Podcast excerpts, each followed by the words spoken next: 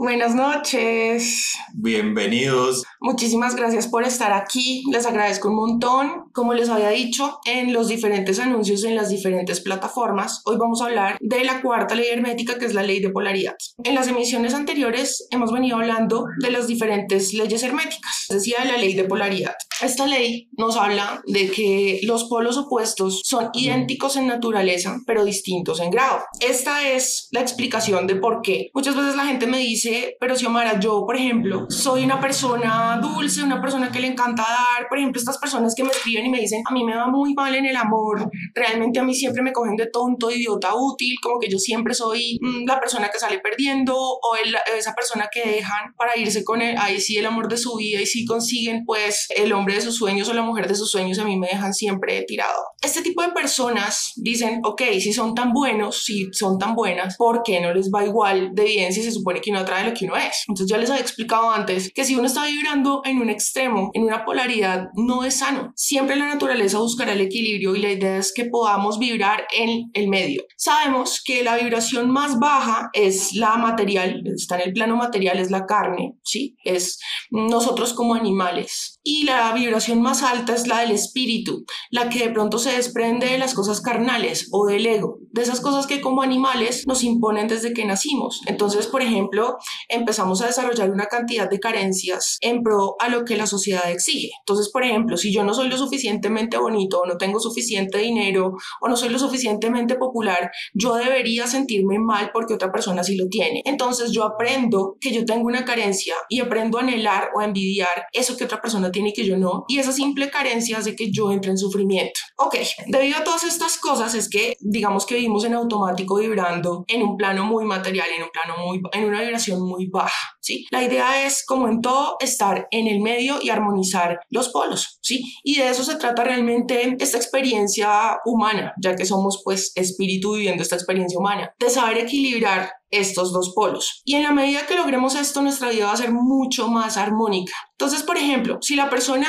toda la vida ha sido de, esas, de esos novios, esas novias, para ponerlo en un plano de pronto sentimental, que es el tema por excelencia del canal de YouTube. Si yo, por ejemplo, siempre he sido la persona que da, la persona que cogen de marica, la persona que sí, que como que es el, idiota útil o la idiota útil, al final me votan, o por, por alguna razón las personas no se enamoran de mí, ¿sí? No soy la persona con la que al final se quedan. Entonces, cuando eso sucede y yo estoy dando y dando, tengo que activar la energía del polo opuesto. Así como, por ejemplo, cuando yo tengo frío, estoy en un polo y pues busco activar la, la, energía del polo opuesto poniéndome un saco para generar calor. Así mismo vamos a hacer con esto. Entonces, aunque ustedes no lo crean, hay muchas personas que no saben recibir. Y aunque ya lo hemos hablado antes, es importante dejarlo claro hoy una vez más o completamente claro para los que de pronto no están familiarizados con el tema, lo que hay que activar es la energía del otro polo, del polo opuesto. Entonces, les decía que hay muchas personas que no saben recibir. Por ejemplo, no saben recibir porque cuando alguien les hace un elogio o un cumplido, en lugar de decir, oye, gracias, lo que dicen es, por ejemplo, te encuentras con una amiga y le dices, oye, ¿cómo estás de linda? Y tu amiga te responde, ja, dice que linda, mírame cómo estoy de fea, mírame cómo estoy de gorda, mírame cómo estoy de vieja, ¿sí? O personas que de pronto cuando reciben un regalo o cuando reciben un favor sienten que tienen que pagarlo de alguna manera. Entonces, si por ejemplo alguien les hace un favor, inmediatamente van y le compran un detalle. Y eso no está mal, pero lo que sí está mal es sentir la necesidad de hacerlo. O sea, que si lo haces sea como por gratitud, porque recordemos que todo en esta vida tiene que ver con la intención y no es lo mismo actuar desde el miedo a que de pronto esta persona me vaya a desaprobar y yo siento que estoy en deuda y tengo que entregarle algo porque me hizo un favor. Es muy diferente a decir, oye, qué linda persona, de verdad quisiera cultivar esta amistad o tener un detalle de agradecimiento y llevarle un detalle. Sí, esto de pronto lo podría explicar de una manera más clara mm, con una imagen que vi hace un tiempo circulando en Facebook, que era algo así como, ejercita tu cuerpo no porque lo odias, sino porque lo amas. Y aunque tú no lo creas, esa intención hace completamente la diferencia. Cuando yo me estoy ejercitando porque odio cómo me veo y porque no veo la hora de alcanzar ese algo que todavía no soy, las probabilidades de que tú sigas eh, metiéndole como la energía al ejercicio, a la dieta, no son tan altas como si tú todos los días amas tu cuerpo y lo haces por ese amor. El motor o lo que te lleva a tomar acción es precisamente el amor que tú sientes por tu cuerpo. Entonces, muy importante que cuando yo esté muy, muy en una polaridad que es solamente el dar y no el recibir, empiece a, darme yo mismo cosas o aprender a, dar las gracias cuando recibo un cumplido. Muchas veces, por ejemplo, uno se da cuenta de que, por ejemplo, tú vas y le das un me encanta o, o un me importa, un like, alguna foto de una persona o alguna publicación y la persona inmediatamente va a tu perfil a darte como, como otros likes y otros, pues es bonito, pero igual, sí, o sea, si, si yo lo hago porque siento que estoy en deuda con esa persona, no es igual que si yo lo hago de pronto porque me cae bien y oye, qué buena persona, ¿no? Hay que evaluar la intención. Como les decía, la idea de esta, de esta ley, que la podemos resumir de una manera pues muy práctica, es armonizar los polos. ¿Qué nos dice, eh, digamos, el Kibalión con respecto a esto? Que es importante que si, por ejemplo, aunque ustedes no lo crean, yo, por ejemplo, soy una persona diestra que hago todo con la mano derecha, para activar la energía, por ejemplo, del recibir, muevo todo el tiempo la mano izquierda, porque es la mano con la que yo no hago la mayoría de mis actividades, ¿sí? No es la mano predominante. Decían que, por ejemplo, intentar hacer todo con la mano izquierda para activar ese otro polo. Si yo, por ejemplo, soy zurdo o zurda, hago lo mismo, pero con la mano derecha. Entonces, como mi mano predominante es la izquierda, empiezo a mover la mano así para activar la, la energía energía de esa que no, que no tengo, ¿no? Va a suceder igual.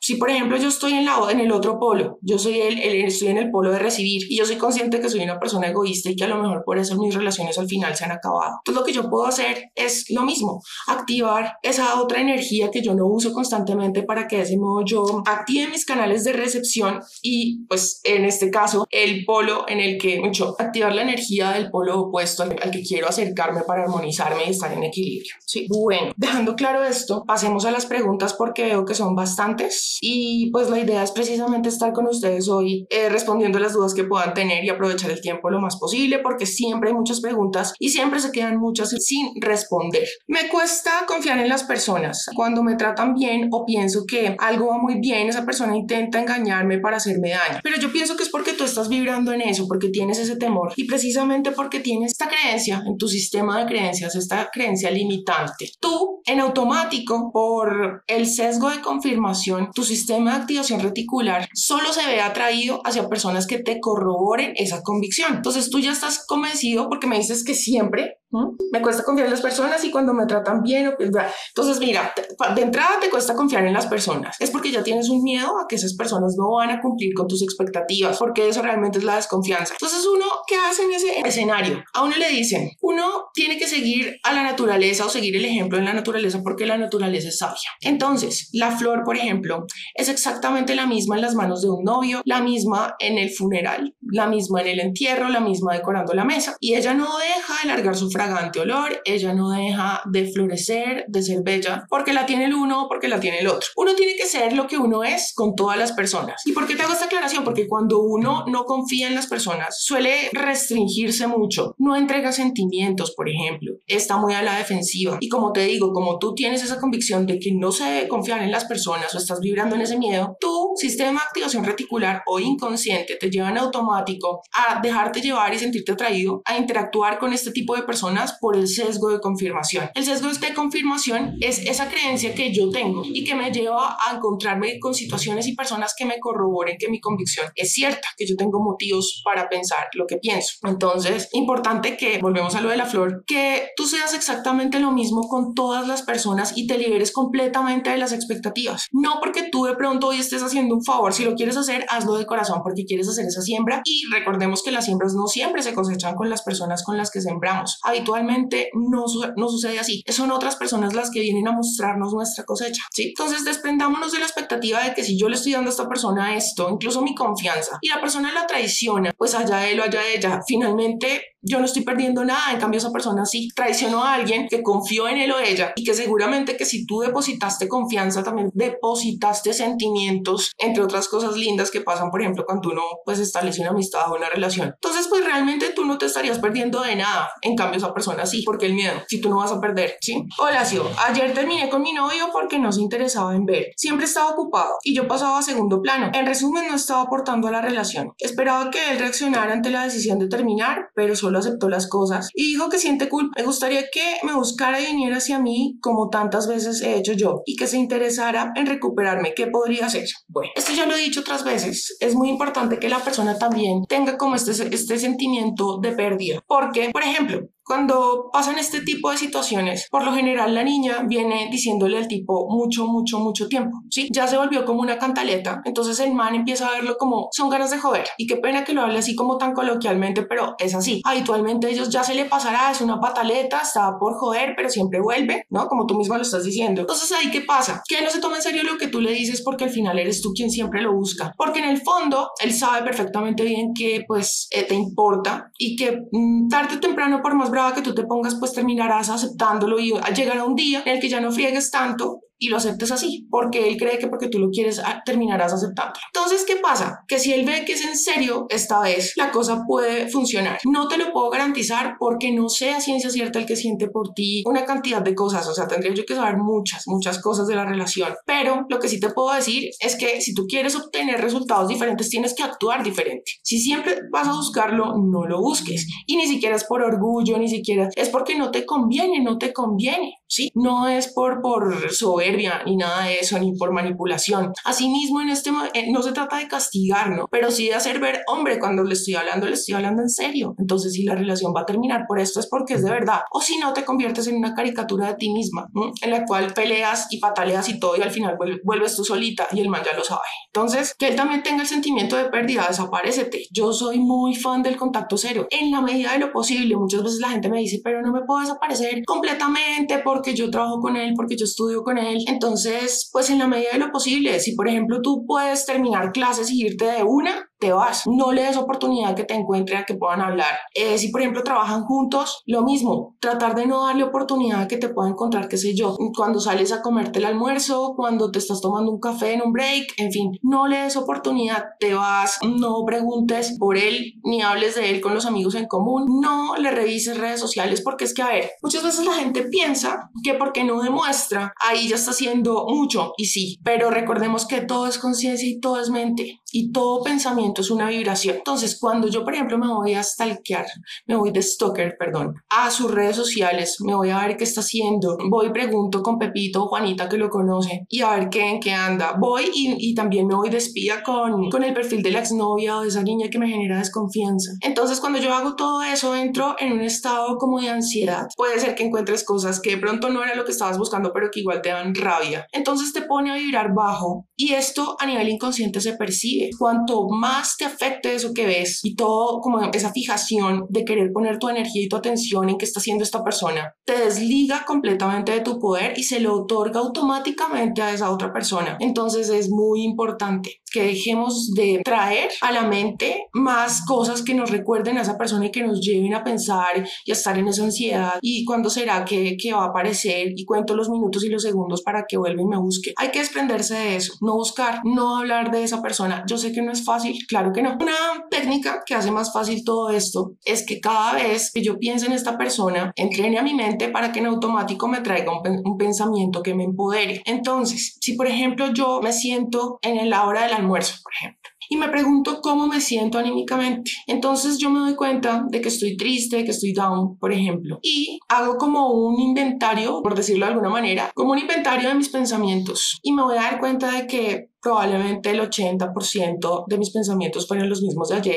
por no decir que el 90%, sí, los mismos de ayer y los de antes de ayer. Y como yo estoy vibrando como en este cuento de que mi novio me dejó y yo quiero que actúe como yo quiero que actúe, sí, cuando uno cae en esto y empieza a vibrar en esto, es que entra como en estos estados de desesperación y se percata de que no la está pasando nada bien. Hay que entrenar a la mente, no resistiéndose, no peleando contra eso, sino aceptando, bueno, estos pensamientos están, es normal porque yo a esta persona la quiero, pero ahorita voy a traer a mi mente un pensamiento que me empodere. ¿Qué pensamiento es ese? Ese pensamiento o ese recuerdo que te hizo sentir bonita, que te hizo sentir inteligente, que te hizo sentir exitosa, que te hizo sentir aceptada, por ejemplo, cuando recibiste una felicitación en el trabajo, en el colegio, o en la universidad, cuando una persona que te gustaba mucho empezó a coquetearte, cuando te dijeron, no sé, que eras muy linda, no sé. Un pensamiento que te haga sentir empoderada o empoderado. Digamos, un pensamiento que me gusta mucho mucho recordar es como, yo creo que a todo el mundo le ha pasado que se encuentra en esa situación donde hay personas que no creen en las capacidades de nosotros, entonces como que nos retan, nos dicen, mm, yo no creo que usted sea capaz de hacer eso, y uno como que se le infla el corazón y dice, ¿cómo que no? Y uno va y hace la cosa, pero no tanto como por lo que dice la otra persona, sino como por uno mismo. Eso me parece que ahí entra bastante eso del amor propio. Mm, claro, claro que sí. Y es que precisamente el pensamiento que empodera lleva o conduce a incrementar ese amor propio, ¿sí? Y solo así, cuando uno le quita el poder que le ha estado dando a esa persona y deja de pensar en él o y se enfoca en uno, es que realmente empieza a vibrar diferente y las cosas cambian. Porque la vibración es distinta y por lo mismo va a hacer match con otras cosas que tengan una vibración más elevada. Por eso es importante hacer lo posible por no pensar en esa persona para recuperar ese poder que les está dando con tu atención. Si o qué piensas del tarot, soñé que el papá de mi hija tenía un bebé en sus brazos, pero no era mío, era de otra mujer, que incluso vi en el sueño. Le conté a la tarotista y me dice que existe un 80% de que sea papá de otra. Pues yo la verdad no, no me dejaría programar por ese tipo de cosas. O sea, no porque tú hayas tenido un sueño quiere decir que literal es así. Yo tengo un video en el canal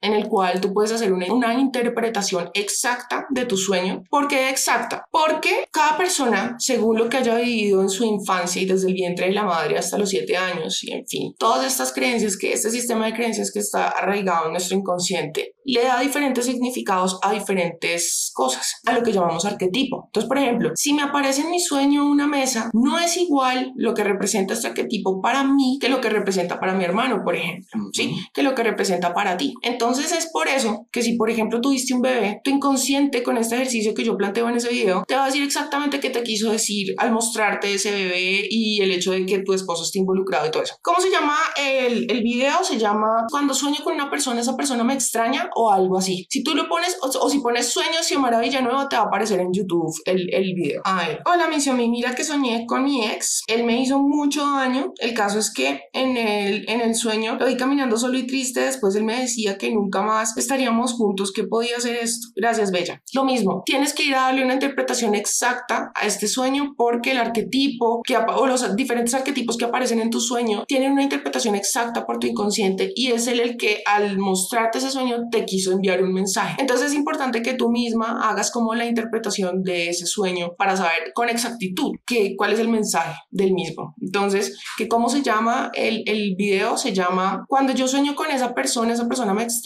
o cuando sueñas con esa persona, esa persona te extraña, es ese. Y ahí hay un ejercicio súper efectivo de programación neurolingüística que te bota el verdadero mensaje que te quiso enviar el inconsciente. ¿Se puede valer la pena ser amigo de una ex, más cuando aún hay sentimientos? ¿Para qué? Siempre van a terminar en el mismo ciclo una y otra vez encerrados hasta que alguno de los dos salga lastimado. Lo mejor es tomar distancia. Si ustedes ya definitivamente saben que no pueden estar juntos, tomen distancia y háganle el duelo respectivo y el debido proceso y sepárense un rato y, y lo mismo, deja de poner tu foco de atención en esa persona cada vez que el pensamiento y el te extraño y todo eso recuerda el motivo por el cual terminaron. Sí, yo te puedo extrañar, pero sí, entonces me acuerdo de los motivos por los cuales no. Y lo que pasa es que la mente muchas veces suele traernos es los recuerdos bonitos y como que mm, hacemos caso omiso a los defectos y a los motivos por los cuales terminamos la relación, pero es importante recordar por qué ya no estamos. ¿Sí? ¿Y por qué es que vale la pena yo pasar por este suplicio? Porque lo es, de no estar con esa persona que yo quiero. Pero recordemos que uno de los principios básicos de la psicología es entender cuál es el beneficio del esfuerzo. Cuando yo no tengo claro cuál es el beneficio, es muy difícil que yo realice el esfuerzo. Y resulta que cuando yo estoy entusado o estoy en esta situación de que estamos terminando no estamos bien, yo tengo una maraña de pensamientos y de emociones y de recuerdos y de expectativas y de rayes, ¿sí? Entonces todo esto se me mezcla y no permite que yo piense con claridad. Entonces en la mente está todo muy abstracto. Yo te invito a que hagas como una, una lista eh, por escrito de puño y letra, no sirve en el celular, no sirve en el computador. Con tu puño y letra escribes para que tu inconsciente capte y tu mente consciente también por qué fue que terminaron y por qué no debes estar con esa persona. Cuando tú lo escribes, ya tu mente la va a tener claro, ah, ya entiendo cuál es el beneficio, por qué no debo estar con esa persona. Entonces, cuando tú le extrañes, tu mente te va a traer en automático los motivos por los cuales no. Y es ahí cuando pues vas a empezar a desligarte del recuerdo y de la necesidad de esa persona. Y cada vez que te acuerdes de él o ella y te sientas así como con ansiedad y pues de ir a buscarlo, de llamar, en fin, recuerda por qué no están y trae a tu mente también un recuerdo que te empodere o esas cosas que ahora que ya no vas a estar con esa persona puedes hacer y que antes no podías. Y no nos digamos mentiras, muchas veces uno dice, bueno, listo, ahora que estoy solo pues puedo estar con Pepito que siempre me ha gustado, ¿quién quita? O no sé, ahora que ya no tengo novio o novia pues puedo irme a otro país. O ahora que tengo novio o novia pues me puedo ahorrar plata, entonces mm, voy a meterme a hacer este curso o me voy a comprar más ropa, en fin. Trata de poner por escrito los beneficios de no estar con ese alguien. Por más chiquitos que sean, no importa. por más pequeños que sean.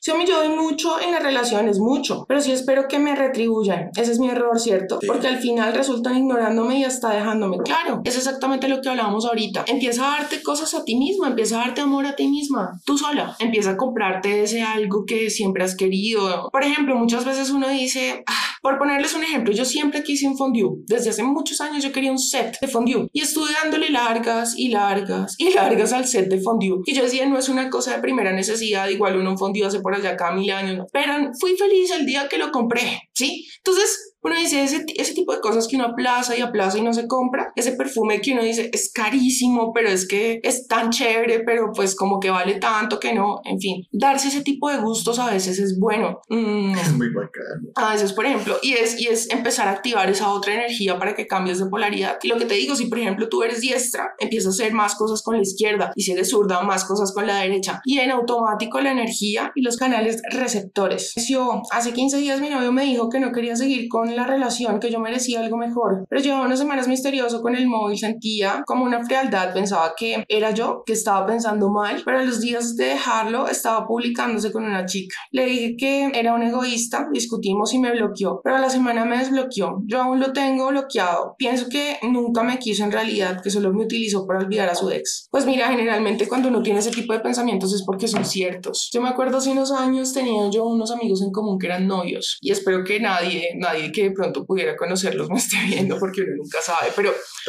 Sí, resulta que ella me decía a mí, me decía, es que yo siento que yo para Pepito soy como un escampadero, como una nena que está mientras tanto hasta que llegue una que de verdad le guste. Y saben que era lo más triste, que esa sospecha era completamente cierta. Cuando uno se siente así, es por lo general porque tiene razón. Entonces, si tú sientes que él estaba contigo por olvidarse de su ex, es porque en el fondo sientes que el tipo tenía a la ex en la mente, todavía tenía sentimientos por ella. Porque si es un fantasma en la relación de ustedes, es porque pues... Algo afectó. Algo, sí, algo estaba ahí, el fantasma estaba, la energía, la nena estaba. Entonces, a la larga, pues yo sé que es muy doloroso. Me imagino lo terrible que te debiste haber sentido al ver las fotos del tipo en redes sociales. Pero haces bien en tenerlo bloqueado. No revises, no uses, trata de dejar a esa persona en el olvido porque créeme que alguien que hace algo así no se merece que la quieran, o sea, por lo menos no de ti. Horrible, horrible. Y sinceramente yo pienso que una persona que te hace eso a ti se lo puede hacer a esa otra nena con la que está en este momento. Entonces créeme que tú ahí no estás perdiendo absolutamente nada. Él sí está perdiendo a alguien que lo quiso, en cambio tú no, antes ganas dejando lo que se vaya. Una persona que hace eso no vale ni tus lágrimas, ni tu atención, ni nada. Simplemente trata de quitarle el poder que le has estado dando. Lo mismo que he venido repitiendo toda la emisión, quita esos pensamientos de él y reemplázalos o entrena tu mente para que venga en automático el pensamiento que te empodera y con eso le vas quitando el poder que le has estado otorgando. Inició,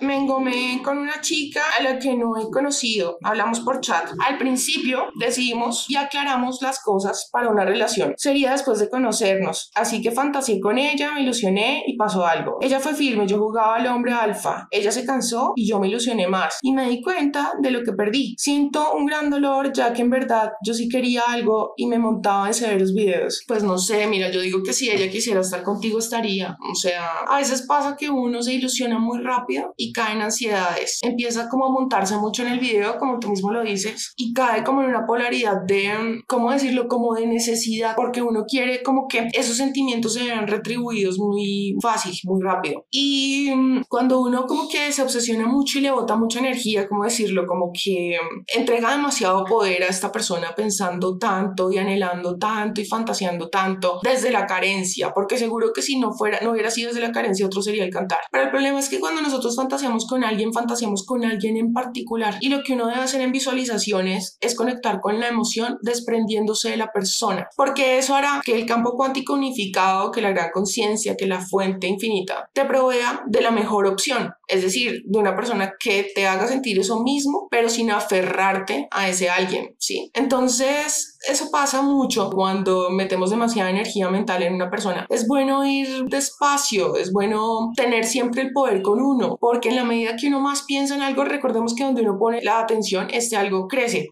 Y si yo, por ejemplo, estoy todo el tiempo conectado con este anhelo, con esta necesidad, con esta carencia, pues las probabilidades de que esta persona se vaya y me deje con esta misma sensación de carencia y anhelo, sí, porque yo estoy todo el tiempo vibrando en eso, en que quiero que pase, quiero que pase algo, quiero que pase algo. Sigo quedándome con las ganas, con las ganas, con las ganas. Hay que conectarse con la emoción de si ya fuera una realidad. Y bueno, esto de pronto es un poquito complejo de entender, pero es lo que les hablaba ahorita de la intención, ¿sí? No es lo mismo, por ejemplo, regalarle chocolates a tu amiga porque la quieres y te gusta verla feliz y sabes que a ella le encantan los chocolates, que porque la quieres ver gorda. La acción es exactamente la misma, pero la intención es completamente diferente. Y digamos, según sea la intención, así mismo será la cosecha. Entonces hay que pensar de manera desprendida, liberándome de todas las expectativas. ¿Cómo incrementar el amor propio, pero real, genuinamente? Cuando tú, por ejemplo, conectas con tus creencias limitantes, clave para el amor propio. Por ejemplo, algo que le ayuda a uno mucho es pensar en eso que le genera mucho miedo. ¿Y por qué será que, por ejemplo, gente que le tiene muchísimo miedo al rechazo? ¿Por qué le tengo tanto miedo al rechazo? Entonces conectar con algún recuerdo de la niñez que de pronto me dejó esa herida. Estas, digamos, heridas se manifiestan cuando uno es consciente de lo que piensa diariamente. Si yo, por ejemplo, estoy lavando la losa, estoy caminando, estoy haciendo cualquier cosa y yo noto que recurrentemente viene un recuerdo de mi infancia, no necesariamente triste, pero sí es recurrente. Hay que ponerle atención, así como con el tema de los sueños. Con los recuerdos recurrentes hay que poner mucha atención porque si vienen tanto, si afloran tanto, es porque algo nos quieren decir y habitualmente es porque allí hay una, una vivencia que nos marcó y que nos dejó una creencia limitante. Entonces, si yo me hago consciente de estos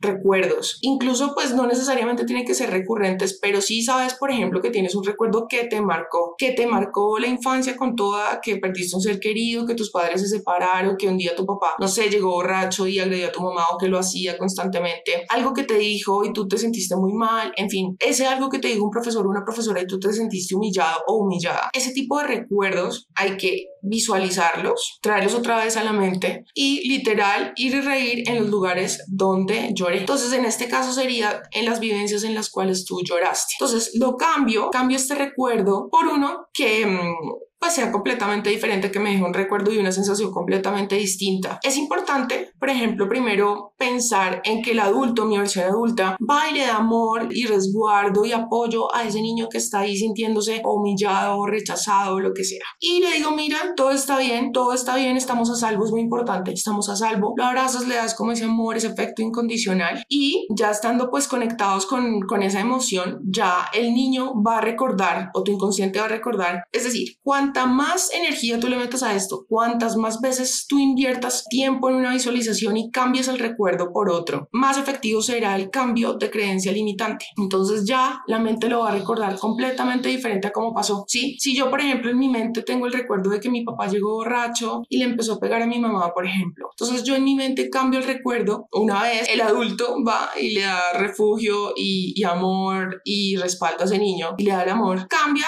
luego el recuerdo por otra cosa completamente diferente. Entonces llega el papá y en lugar de agredir a la mamá, llega con un ramo de flores, llega con regalos para ti, para tus hermanos. Por ponerte un ejemplo, que yo, por ejemplo, tengo un recuerdo muy triste de una vez que yo me quedé sola en mi casa toda la noche y lloré toda la noche y me morí el susto. Entonces tú cambias completamente el recuerdo, llega tu versión adulta y le das a ese niño la seguridad que en ese momento le falta. Entonces tú cambias el recuerdo por un momento en el cual te hubiera gustado vivir. Entonces a mí me hubiera gustado en aquel entonces que en lugar de estar solo tanto tiempo solo tanto tiempo, yo hubiera podido estar más tiempo con mis papás que yo hubiera podido estar, no sé, como mis amigos que se reunían en la casa y veían la novela juntos o la película juntos y compartían de pronto una merienda, como a ti te hubiera gustado que fuera. Como te digo, cuantas más veces tú visualices esto, más rápido vas a entrenar a tu mente para que tenga un recuerdo completamente diferente de esto y asimismo tu creencia limitante va a desaparecer. Y es ahí cuando ya digamos que trasciendes esta creencia limitante y recordemos que se trata todo este cuento de la metafísica, que es de lo que hablamos siempre, de alcanzar la alquimia, es decir, de cambiar los pensamientos de baja vibración por los pensamientos más elevados. Entonces, cuando yo empiezo y cambio ese tipo de cosas que me generan pues como, como dolor, como malestar y cambio ese recuerdo, empiezo yo en automático a manifestar otra realidad en mi vida. Porque cambia la información de mi inconsciente y recordemos que el inconsciente funciona como un video que proyecta lo que yo tengo en mi inconsciente en mi realidad como un video ¿sí? Entonces, esa es como la manera más efectiva, realmente, digamos, para ir a la raíz del problema, porque haciendo declaraciones y eso, sí, no digo que no, porque la repetición y la repetición hace que tu inconsciente comprenda una nueva realidad, eso es verdad, pero la visualización hace la diferencia, pero con toda, si de pronto se te hace más fácil escribiendo, a mí, por ejemplo, me pasa eso, que yo me puedo imaginar más la situación cuando la voy escribiendo y no como que no me pongo a hacer cerebro flotante y me voy como por las ramas a disociar. ¿Sí o en qué momento romper el contacto cero? Pues es que el contacto cero, pues uno lo, lo tiende a aplicar, es cuando ya la, la relación, uno no tiene expectativas de que sí, Ahora, claro, hay personas que de pronto hacen el contacto cero buscando, como la, la, niña que me preguntó al principio, que cómo hace para que el novio tenga una reacción diferente. Pues yo rompería el contacto cero hasta que la persona venga y me busque y yo obtenga verdaderos intenciones de cambio de esa persona. Que se lo gane. Sí, exacto, porque si por ejemplo yo soy consciente, pues digamos, en los problemas de pareja siempre hay 50 y 50 de responsabilidad, ¿no? No se puede, así uno piense que la otra persona es la que es la culpable, cada uno tiene un grado de responsabilidad en eso que nos está pasando. Entonces, con base en eso, sí, entonces cuando esa persona me busque y, y se comunique conmigo y, y, pues de pronto se le vea como una verdadera intención de cambiar, es decir, ni siquiera soy yo quien rompe el contacto cero, es esa persona. Claro, en el contacto cero está también pues sí, que, que si esa persona me busca, pues yo no, no voy a estar disponible, hay que negarse, hay que, sí, claro que sí, pero digamos que eso es como un plazo que se pone uno mismo según muchas cosas. Aquí entran a influir una cantidad de factores, como por ejemplo, qué tan seguido me veía yo con esta persona. ¿Qué tan seguido hablábamos por teléfono? ¿Me quedaba yo con esa persona seguido o era solo de fines de semana? ¿Qué tan seria era la relación? ¿Qué tantas probabilidades hay de que esa persona realmente cambie? Y yo creo que uno en el fondo lo sabe. Pues la vida te da sorpresas a veces, pero por lo general uno sabe si esa persona también pues realmente tiene como potencial de cambiar. Y créeme que la magia ocurre cuando uno deja de poner el foco de atención en lo que yo quisiera que esa persona hiciera, porque cuando uno establece un contacto cero y quiere romperlo en algún momento es porque espera un cambio. Entonces lo que uno tiene que hacer es enfocarse en lo que sí está en las manos de uno, que es mejorarse uno. Y cuando tú dejes de pensar en esa persona, y ya he dicho antes cómo se logra eso, cada vez que pienses en esa persona, entrenas a tu mente para que te traiga un pensamiento que te empodere. Eh, cuando tú empiezas a hacer esto, las cosas cambian de manera sustancial porque empiezas a vibrar diferente. Por lo mismo, haces match con cosas diferentes, personas y situaciones muy diferentes. Por favor, léeme si a mi novia se cierra en sus problemas. Hace ya tres meses que se siente mal. Hace unos días no siente nada, ni felicidad, ni tristeza, ni nada. Me dijo que a veces ni siquiera seguir en este mundo. Él intenta estar ahí siempre, pero se encierra. Las cosas en su casa son complicadas y por ello hace ya tres meses no nos vemos. El papá es muy sobreprotector y posesivo y hoy creo que me va a terminar. ¿Qué puedo decirle? ¿Cómo puedo ayudarla? El primero cumpliríamos un año. Qué triste, ¿no? Qué video. Sí, porque eso le está forzando el cierre. Pues mira, yo entiendo que tú la quieres ayudar y todo, pero, pero realmente... que ella tiene que pasar. Sí, y pues cuando una persona quiere tomar distancia, uno no le queda otra más que respetarle eso. Ahora, todo esto que tú me estás diciendo, pues son claras muestras de depresión, pero muchas veces esto es más de orden espiritual, ¿sabes? No sé si ella crea en esto, no sé, pero ni siquiera sé si tú, pero yo hablo a título personal de lo que a mí me ha funcionado. Y cuando yo me he sentido así, como muy agobiada, como con cargas mentales, como con este vampirismo psíquico, que de alguna manera como que um, ciertas personas a veces pueden ejercer sobre otras. Cuando esto pasa, lo más efectivo es elevar la vibración y la mejor forma de elevar la vibración es cuando uno hace contacto con Dios, cuando hace contacto con la naturaleza. Entonces, si tú de pronto lo pudieras decir, ¿no? Y ella de pronto lo quiere poner en práctica, que se vaya a un, bosque, a un río, a una playa, no sé, no sé, tú vives aquí en Bogotá, creo. Bueno, que, que si puede estar en contacto con un animalito incluso, o en el jardín de su casa, en un parque, que vaya y esté en contacto con la naturaleza lo más que pueda y respire para que atómicamente se, se llene de esa vibración. Bañarse con agua, con sal marina, perdón, es muy bueno. Y ojalá que cuando se esté bañando con sal marina haga una, una oración, se conecte con Dios, declare versículos de la Biblia, ponga cuencos tibetanos en la noche cuando se esté durmiendo. Si puede prender un incienso, una vela, porque el fuego limpia bastante. Todas estas cositas ayudan, pero así, digamos, para decírtelo en palabras muy cortas, que busque a Dios, que empiece a orar, así no crea, o sea, que, que empiece a leer la Biblia en voz alta, los salmos. Aunque ustedes no lo crean, esto hace la diferencia. En mi vida ha hecho la diferencia, pero ¿de qué manera se los puedo garantizar? Es más, me ha salvado la patria tantas veces que lo recomiendo con toda la seguridad del caso. Hola, Xiaomi, quiero saber por qué siento falta de motivación hacia la vida. No me entusiasmo por laborar. Es frustrante no tener motivación por conseguir las cosas para mí. Sanji, es por, básicamente porque no has encontrado tu vocación, que es ese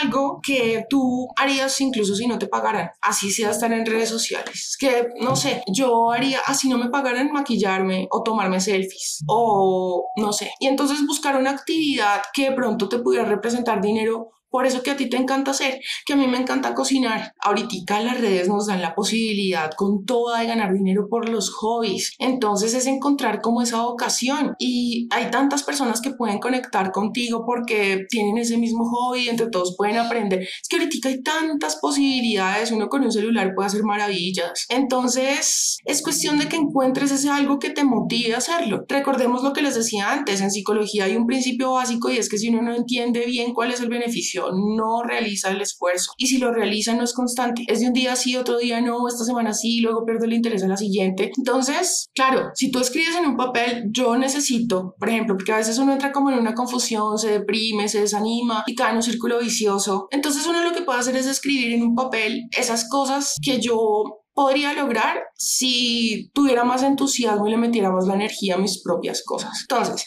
si yo, por ejemplo, me, me, pusiera más atención y me invirtiera más energía y entusiasmo, yo, por ejemplo, tendría el cuerpazo. Yo, por ejemplo, ya hubiera aprendido ese otro idioma. Yo, por ejemplo, en este momento sabría manejar ese programa que me puede traer ingresos económicos. Yo, por ejemplo, ya hubiera organizado ese desorden que tengo allá y que me está trayendo mala energía, que no la permite fluir. Yo hubiera hecho esto, hubiera tantas cosas, leer un libro averiguar a ver cómo puedo lograr em, para conectar con esa persona que me puede eh, impulsar en mi carrera, tantas cosas.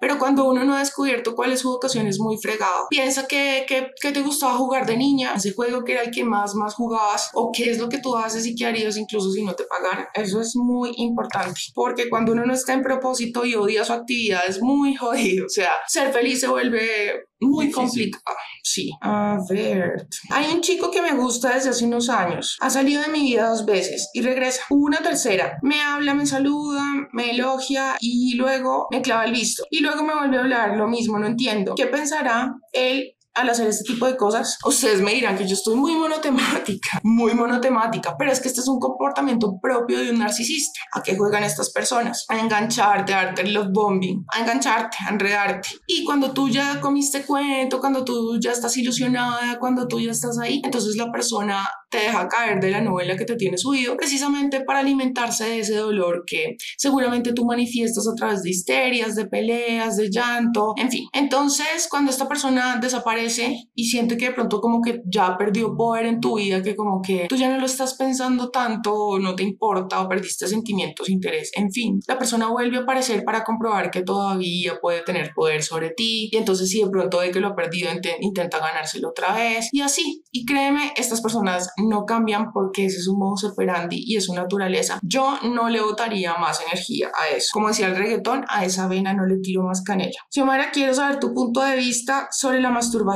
¿Qué efectos negativos o positivos trae? Pues mira, me parece que si tú eres deportista, que si tú tienes que rendir físicamente en alguna actividad, pues procures guardar esa energía porque si lo recomiendan es por algo. También es muy cierto que esto de canalizar esta energía sexual en otras cosas puede ser muy efectivo. Sin embargo, la masturbación ayuda a las personas para liberar estrés. Es como... Mm, Recreativa. Muchas veces, por ejemplo, las personas eh, necesitan dopamina y el, y, el, y el inconsciente en automático los lleva a masturbarse para liberar esa dosis de dopamina que necesitan, porque de pronto la masturbación les da la dosis exacta que necesitan y otras cosas no, no liberan la misma cantidad. Entonces, eso tiene cantidad de repercusiones. Siento que las personas que hacen esto, y en especial las mujeres, se conocen bastante, aprenden a conocerse mucho de este modo, aprenden a liberar estrés. Ya en la práctica pueden decirle a su pareja lo que les gusta y cómo les gusta y cómo no. Créanme que sí. Entonces yo la verdad lo veo como algo positivo. Creo que si ya uno debe canalizar la energía a otras cosas, pues sí debe guardarla y ahorrarla. Pero si no, es un liberador de estrés, es una cosa que, como te digo, libera dopamina, ayuda a las personas a conocerse. Es un ejercicio de amor propio a veces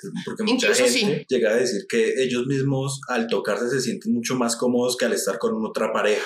Hay alguien que me gusta mucho y sé que le gustó, pero me ha dicho que no se siente listo para una nueva relación debido a que lo han lastimado mucho. Y con eso no sé si esperar o alejarme. Él trabaja con su ex y no sé si eso influya. Él me gusta mucho, pero ahora sé que no quiere nada serio, no sé qué hacer con esa situación. Dejarlo tranquilo y esperar a ver qué pasa porque, digamos, si él mismo tomó la decisión de, de aclararte que no estaba listo para una relación, ya dio un paso grandísimo, porque no siempre uno está dispuesto como a comentarle sus miedos a las otras personas, entonces eso significa que eres especial para él, pero si está pasando lo de la ex y todo eso, tal vez es que él también no se quiere amarrar a ningún lado, seguramente no quiere molestar a nadie. En todo caso, mira, si un hombre te dice que no quiere nada serio, es porque no quiere nada serio. Sí, tómale la palabra. ¿Para qué se sigue uno ahí? Es decir, ¿para qué sigue uno invirtiendo tiempo en una persona que no le va a dar uno lo que uno quiere? Es muy jodido. Entra uno como a, a querer ganarse un lugar y cuando yo entro a querer luchar por ganar un lugar, inmediatamente le doy a esta persona la posición de premio. Y yo me pongo en un, digamos que esto establece como una jerarquía. Estoy por debajo de él porque soy yo quien tiene que ganarse ese lugar de tener algo serio. Y ya entramos en pérdidas. Esa persona ya, yo sé que en, en algún video yo les, les decía cómo cómo lograr esto.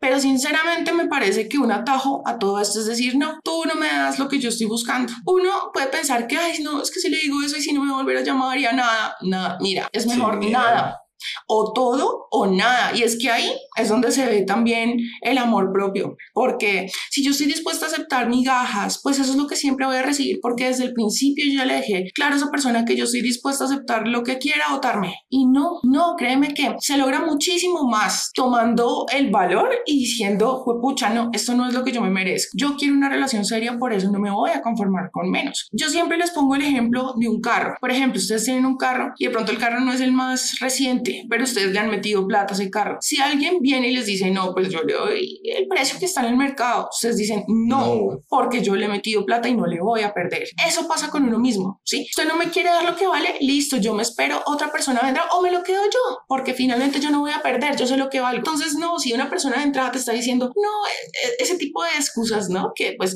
no voy a decir que es mentira porque no lo conozco, pero sí, digamos que es como una excusa recurrente, ¿no? Ay, es que no estoy listo porque me han lastimado Realmente, si te está diciendo eso como excusa, como verdad, lo cierto es que esa persona no está dispuesta a darte lo que tú quieres. A ver. Daniel, según tu punto de vista, ¿por qué a las personas les cuesta conocer el amor propio? Porque yo creo que uno se tarda mucho en ver los beneficios que eso da y tal vez uno puede caer en el error de pensar que eso no sirve de nada. Por ejemplo, al principio, cuando yo era bastante inseguro, no me daba cuenta que cada vez que yo me estaba diciendo que, digamos, no era suficiente para algo, no, o no tenía lo que se necesitaba para estar en alguna tarea, yo mismo me estaba descalificando porque nadie más me había dicho eso. O sea, son pensamientos que yo mismo me dije y me programé. Ya después cuando yo me doy cuenta que tengo las habilidades, que creo en mí y que puedo hacer las cosas, todo terminó saliendo bien y uno descubre unas capacidades que nunca se imaginó tener. Entonces yo pienso que lo importante es como que uno dejar de clasificarse y, siempre darse el amorcito de decir yo soy el mejor, yo puedo llegar a ser el mejor y nada, eh, visualizarse siempre con sus objetivos y metas. Algo que pasa mucho es que la gente dice, oye, no entiendo, yo he trabajado en mí, yo por ejemplo mejoré mi empleo, he mejorado físicamente tal cosa, tal otra, me he comprado ropa, pero por alguna razón no tengo resultados diferentes. Esto muchas veces pasa porque uno no se siente merecedor y no se siente merecedor porque tiene una creencia limitante. Entonces vuelve y juega, ve y analiza cuáles son tus carencias. Eso también se ve mucho cuando, pues, como les decía antes, uno está consciente de sus pensamientos recurrentes, se hace consciente de esas vivencias de niño que realmente lo marcaron mucho. O mm, también mm, cuando en sueños, por ejemplo, uno es bueno interpretar los sueños y hacer el ejercicio que yo les decía, porque el inconsciente se comunica con uno a través de los sueños mucho. Esos temores que yo tengo y algo que le bota a uno mucho luz y que no se me ha olvidado decirles antes, es preguntarse, ¿qué es ese algo que yo siempre he querido que me digan? ¿Qué es ese algo que yo siempre he esperado oír de mi novio, de mi mamá, de mi papá? Sí, por ejemplo, con toda honestidad, yo quisiera, por ejemplo, que la pareja o la persona que esté conmigo me diga, es que para mí no hay absolutamente nadie especial como tú. ¿Sí? Entonces, si yo tengo la necesidad de sentirme especial, ¿por qué será? ¿Sí? ¿Cómo puedo yo misma o yo mismo suplirme esa necesidad de sentirme especial sin que otra persona me lo haga saber o venga y me lo diga? ¿Qué podría mi propia conciencia deducir como que es especial para que yo pueda ser mi propia fuente y no vivir en carencia y esté buscando eso que me falta en otra persona? Porque mientras yo esté vibrando en esto, el sesgo de confirmación me va a llevar a lo mismo, a lo mismo, a lo mismo. Realmente todo se reduce a que vayamos a ese inconsciente, porque el inconsciente es realmente quien tiene posesión sobre nosotros y solamente se va a tener libre albedrío el día que las decisiones las tomemos de manera consciente y no sea el piloto automático quien las toma. La otra vez yo hablaba con un amigo, por ejemplo, y él me decía, es que yo no sé por qué termino haciendo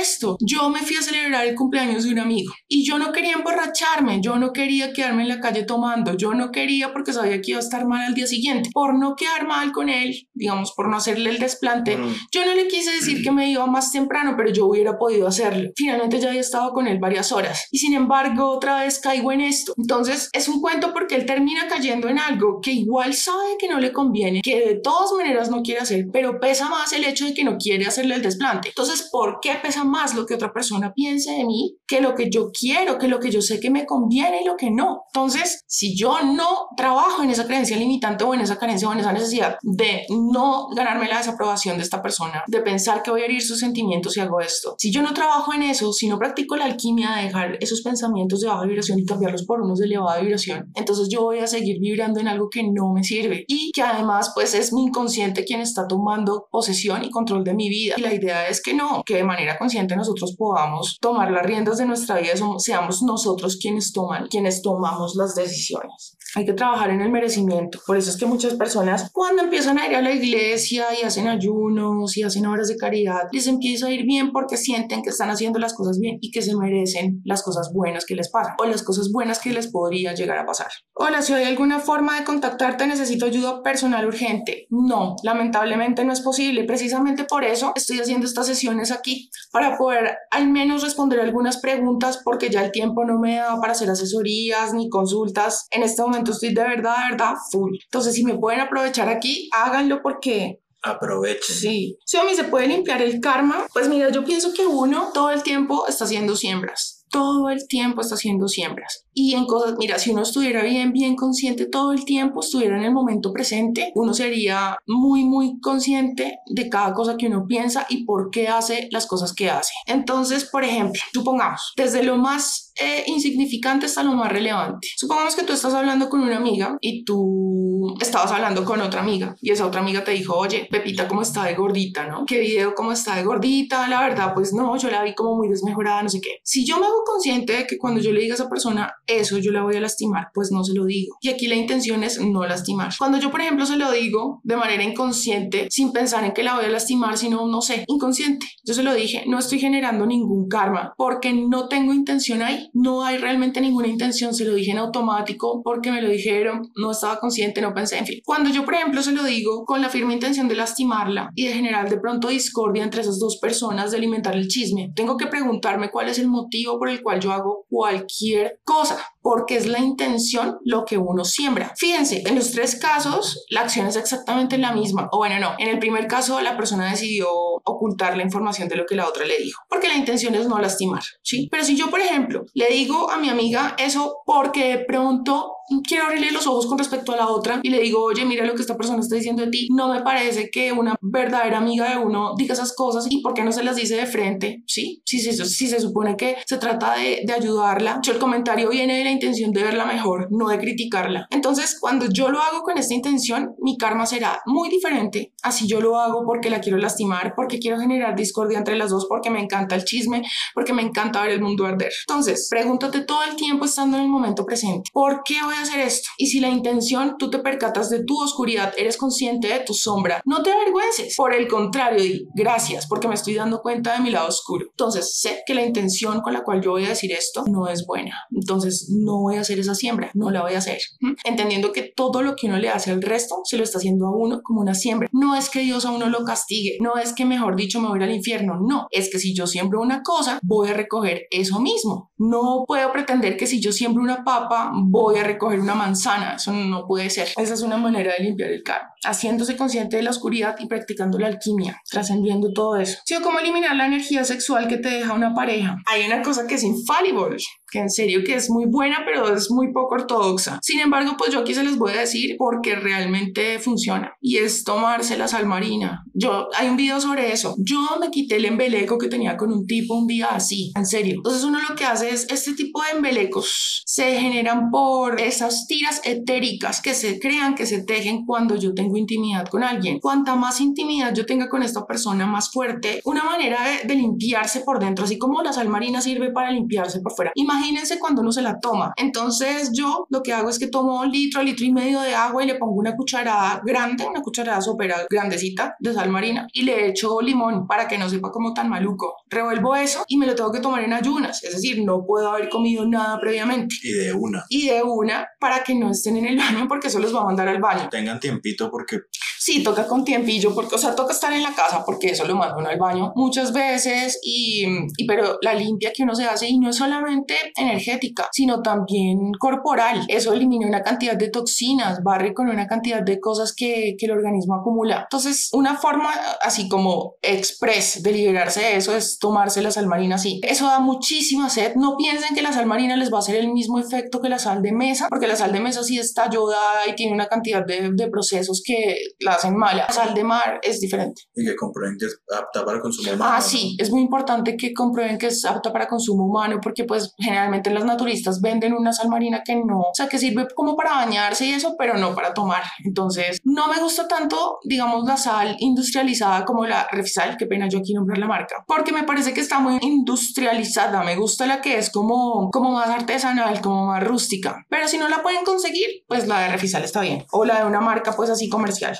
Ayúdame, me dejó mi novia por otro. Ella regresó con su ex y se fueron de viaje juntos para que convivan unos meses. Me tuve que enterar por mis medios para que recién lo aceptara. Ella aprovechó el momento de que su ex le envió ese viaje con él y me dejó. Pues mira, yo entiendo que eso tiene que ser muy doloroso para ti. Yo sé que pues obviamente una cosa es contarlo y otra cosa es vivirlo, ¿sí? ¿Qué te puedo decir? Esa persona te está haciendo un favor. Agradecele que no te hizo perder más tiempo. Que imagínate que tú hubieras seguido más tiempo con ella y después te saliera con una perla de esas, qué sé yo, en agosto, cuando tú ya has invertido más tiempo, más sentimientos, más energía. Entonces, bueno, lo primero es, reconoce o date cuenta de que aquí quien está perdiendo es ella, no tú. Una persona que hace eso, de dejar a un, a un novio con el que está por no perderse un viaje, pues es una persona que... Materialista. Sí, claro. O sea, es una persona que no merece tus sentimientos ni tu atención. Lo mismo que he venido diciendo a lo largo de la emisión. Cada vez que tú te sientas triste por esta persona, recuerda por qué ya no estás con ella y el motivo por el cual esa persona te dejó. Te vas a dar cuenta de lo bajo que cayó esta persona, que pues realmente no, no se merece que tú estés ahí pendiente porque tú mereces mucho más. Cambia el pensamiento que te lleva a sentir ansiedad, tristeza, rabia por ella, por pensamientos empoderadores. Muy importante que te liberes de esa sed de venganza, de esa rabia de que de pronto uno en ese momento mmm, está con mucho dolor y uno no ve la hora como de que pague, pero créeme que cuanto tú más te liberes de esa carga, mejor porque al final la venganza no te va a traer nada. No, y, te, y empiezas a vibrar en eso y sigues vibrando en odio, entonces te llegan más y más situaciones y personas que te sigan como ratificando esa convicción de que tienes que estar vibrando en odio, odiando a todos, concepto de justicia, de venganza. Entonces, no, es importante liberarse de eso, eso es lo primero, porque inmediatamente uno suelta esta necesidad, es cuando se manifiesta. ¿Sí? Es cuando Dios permite que, que, la justicia divina opere. Suéltalo. Yo siempre propongo el oponopono en este tipo de situaciones, que es decir, te amo, gracias por estar en mi vida. ¿Por qué? Es muy difícil en este momento cuando uno tiene tanta rabia decirle a una persona eso. Y no es que vayas y se lo digas directamente, sino que cuando pienses en esta persona y dices su nombre, le dices Pepita Pérez, te amo, gracias por estar en mi vida. ¿Por qué? Porque eso inmediatamente te saca de esa vibración y esa polaridad en la que estás y mm, te conecta con la abundancia porque estás agradeciendo por eso y le estás cambiando inmediatamente la percepción que tienes de toda la situación. Tienes una postura empoderada del asunto. Gracias, te amo, gracias por estar en mi vida. No soy la persona paliada que por allá traicionaron y que volvieron nada. No, esto yo lo estoy recibiendo con la, como la persona abundante que soy. Gracias porque es un nuevo aprendizaje, porque esto me está permitiendo darme cuenta de las cosas que tengo que trabajar en mi vida. En otras emisiones les había hablado de una teoría o de algo que plantea Wayne Dyer y que es completamente cierto. Y es la de la naranja. Cuando tú coges una naranja, tú la cortas, la exprimes, la golpeas contra las paredes, le hagas lo que le hagas, esa naranja no te va a botar nada distinto a jugo de naranja. Cuando una persona se aparece en mi vida y me hace, digamos que permite que afloren todos estos sentimientos, estas emociones tan negativas o tan de baja vibración, es porque igual eso ya estaba en mí, porque recuerda que pues tú eres la naranja. Entonces digamos que esta persona con esta traición, esto que te hizo, te machacó, te golpeó contra las paredes, te exprimió. Sí, eso que está saliendo de ti, odio, tristeza, desesperanza, sentimiento de rechazo, en fin, lo que sea. Estas emociones tan desagradables es porque igual eso ya estaba dentro de ti y esta persona te está permitiendo darte cuenta de que eso estaba. Por ese motivo tú debes agradecerle más que las personas que vienen a pronto tratarte bien y a darte luz. Eso es muy lindo. Pero quienes realmente le ayudan a uno a alcanzar la alquimia, a trascender, son los, las personas que te lastiman. Entonces, por eso debes agradecer y decirles te amo, gracias por estar en mi vida, porque gracias a ti yo me doy cuenta de ese lado oscuro que yo tengo de estas emociones que si no estuvieran en mí, nadie podría venir a sacármelas porque no están dentro de mí. Entonces, esta persona te está permitiendo hacer como una, como un vómito emocional, como una catarsis, como una limpieza para que tú pues trasciendas y alcances la alquimia. Esa es una manera de ver de manera empoderada toda esta situación y pues de comportarte de manera distinta. Que logres como esa justicia divina más rápido. Si o el contacto cero incluye eliminarlo y no ver estados ni nada, pues mira, yo habitualmente, si es necesario, pues sí, eliminarlo incluso hasta bloquearlo. Cuando se trata, por ejemplo, de una persona tóxica, uno debe bloquearle todas las posibilidades de que regrese. Cuando uno ya es consciente de que definitivamente ahí no hay nada que hacer. Cortarle por todos los lados la manera de contactarte. Obviamente no le ves ni estados, ni historias, ni le revisas el perfil. Si no lo vas a eliminar, déjalo de seguir. Déjalo de seguir en, en las diferentes redes sociales para que no te enteres qué hace, qué no hace, nada, nada. ¿Por qué? Porque no te conviene que esa persona siga teniendo poder sobre ti. Y la manera de recuperarlo es no pensar en esa persona. Entonces, si yo en mi dieta mental sigo incluyendo a esta persona, pues es muy difícil que yo deje de pensarlo o pensarla. Entonces, no hables de esa persona en la medida de lo posible. Cuando esos pensamientos vengan a tu mente, tú déjalos pasar y entrenas a tu mente para que te traigan automático un pensamiento que te empodere. Y de ese modo, pues pasarán los días y tú ya te vas a dar cuenta sin hacer nada más que tu mente en automático ya está entrenada y te trae el otro pensamiento. Y cuando te des cuenta, pasaron dos, tres semanas y tú, oye, hace rato que no pienso en él o ella. Y es ahí cuando las cosas pasan, cuando la magia ocurre, cuando esa persona aparece, cuando ahora sí quiere, ¿sí? Hola chicos, una consulta es importante que, a mí, que me atraiga sexualmente una persona. Claro. Para que se dé el amor y una pareja, digamos, armónica, una relación sana, debe haber tres variables. La primera es que haya atracción física y sexual. La segunda, que puedan hacer algo más que el sexo, es decir, que pueda entre ustedes haber una camaradería, una, una afinidad, que puedan ser amigos, también amantes. Porque si no tienen un pasatiempo o no tienen esas afinidades, es muy difícil que pase el sexo. ¿sí? Como la compinchería, sí. Exacto, la compinchería. Es como ese amigo, ¿no? Amigo, sí. Que uno ya la saluda y es, ¡qué bola! y lo tercero, y lo tercero es que, um, que esa persona le duela tu dolor, que se alegre con tus alegrías y procure tu bienestar. Entonces esas son las tres variables para que una relación funcione. Si uno de esos tres pilares no está presente, la relación deja de estar sana. A mí me pasa que mejoro pero si la gente no lo nota, empiezo a creer que realmente no mejoré. Dependes mucho de la opinión de los Sí. demás. No, tú tienes que, que entrenarte para entender que la opinión más importante acerca de ti mismo es la tuya, imagínate. Y si no, estás pero jodido. Y discúlpame que te lo diga así, pero es que es en serio. Porque imagínate, o sea, en otras oportunidades yo les he dicho que la gente, nosotros no vemos las cosas como son, sino como, como somos. Y les pongo un ejemplo para que esto quede más claro. Supongamos que llega un hombre punk a un centro comercial. Entonces pasa la abuelita y dice, uy, no, no, no, no, no, mire ese tipo. A mí que la niña no me vaya a llegar con un tipo de esos a la casa, por favor, señor, por favor. Sí. En cambio, van unos niños jóvenes que les encanta de pronto el punk y dicen, uy, mire ese van, cero.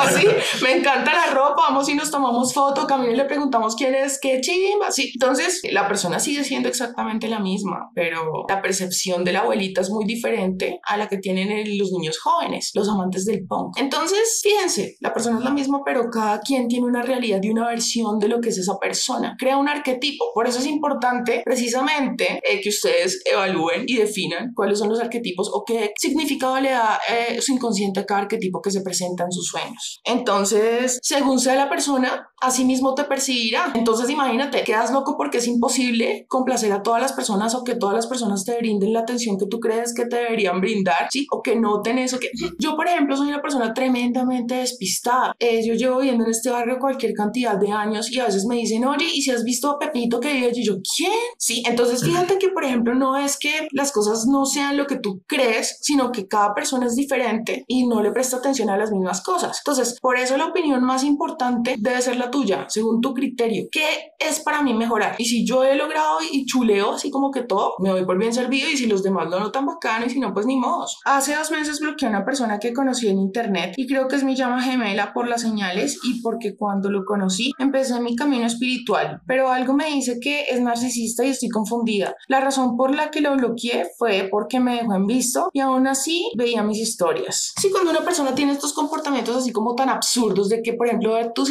tus historias pero no te habla, o por ejemplo te busca cuando tú lo vas a buscar no está disponible, es porque es narcisista. Ese tipo de conductas incongruentes, como que hoy me muestras que sí te intereso, pero por el otro lado me dices que no, o sea, me haces por un lado un detalle genial y por el otro una marranada asquerosa, eso es una señal inequívoca de narcisismo. Y precisamente por eso es que no me gusta cuando uno le pone como estos títulos, estas etiquetas de llama gemela, lo que sea, porque por ese mismo video, al montarse en ese video, uno se aguanta una cantidad de cosas que nada que ver. O sea, el amor propio tiene que estar por encima de todo eso. Sí, de que, hay que de pronto es mi llama gemela, que no lo es nada. Si yo sé que yo no me merezco eso, no me lo aguanto, porque si yo me lo aguanto, me acostumbro a las migajas, me acostumbro a que me traten mal, y así cualquier persona que medio me trate bien, yo siento que merece el mundo y todo de mí, y no. O sea, me entro en relaciones desequilibradas, eh, en relaciones tóxicas, en cosas que me van a dañar. Hola, sí, yo terminé con mi ex y al tiempo me enteré que estuvo conmigo y al tiempo que estaba con su ex, pero solo tenían relaciones y él cree que yo no me enteré. Él me buscó dos meses después y yo le dije que no porque estaba aún dolida. Pasaron los meses y sin yo hacer nada me dijo y reclamó él porque supuestamente me metía con un amigo, siendo esto falso y manda a sus amigos a preguntar por mí. No sé qué hacer, aún lo amo, pero siento que no puedo estar con él porque no es lo mismo. ¿Qué debo hacer? ¿Qué le dices tú? Pues, ¿qué pasa? Cuando ya la relación se dejó por primera vez, obviamente no va a volver a ser como lo fue al principio. Eso es una idea con la que, con la que uno se queda. Segundo, es que es raro porque lo de los amigos me parece raro que digamos que él piense que tú te sientes atraído a uno de sus amigos es porque uno o el amigo le dijo eso o le hizo entender eso o dos tiene algún motivo para sospechar eso porque si no uno no llega a esa conclusión de que a mi pareja le, le gusta a mi amigo por X o Y razón o a menos que el tipo sea una persona muy insegura y piense que su amigo de pronto tal vez es más atractivo y eso le genera la inseguridad. Lo otro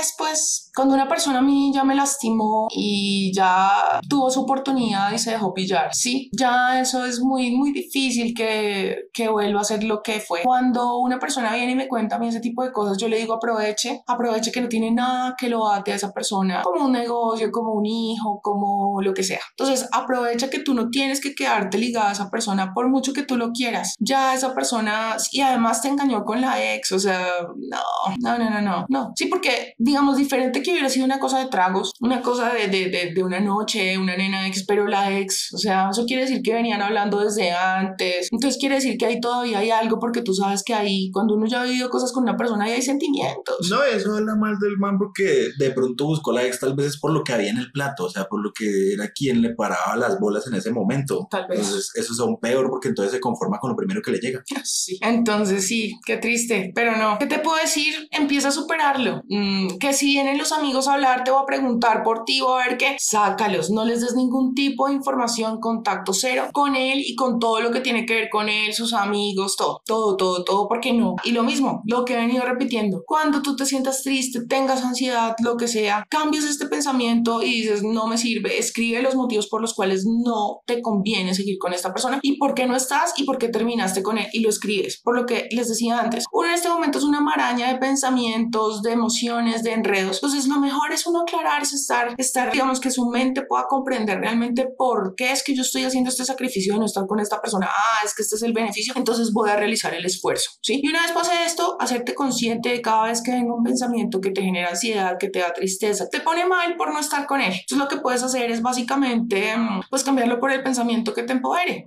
Sí, ese algo que te haga sentir tranquila, que te eleve la vibración, que te haga sentir feliz, contenta de ser quien tú eres. Entonces este recuerdo, como ya les he dicho antes, puede ser una felicitación, un logro académico, esa vez que conquistaste a esa persona que tanto te gusta un momento, un recuerdo feliz, algo que te eleve la vibración y que te haga sentir mejor. Puedo confiar en mí intuición, aunque esta persona quiera demostrar lo contrario, yo sé que me quiere. Yo pienso que uno sabe quién lo quiere y quién no, fíjate. Uno en el fondo lo sabe. Y si tú no te sabes que no te estás engañando y sientes que esa persona te quiere y tú confías en tu intuición, adelante. Yo sí creo en eso mucho. Me ha pasado al contrario, que son personas que de dientes para afuera te dicen una cantidad de cosas, pero mm, y ni siquiera es porque con sus acciones hagan algo, sino que es la misma energía, como que no no hay congruencia en la energía, como que las neuronas espejo le dicen a uno, mmm, ficti, no, pero si tú crees que por el contrario esta persona sí te quiere, adelante. ¿Cómo controlar los celos e inseguridad por redes sociales? Bueno, no es tal yo pienso que uno, si quiere vivir una vida tranquila, debe dejar de revisar los likes. Y yo sé que esto es difícil. Es difícil porque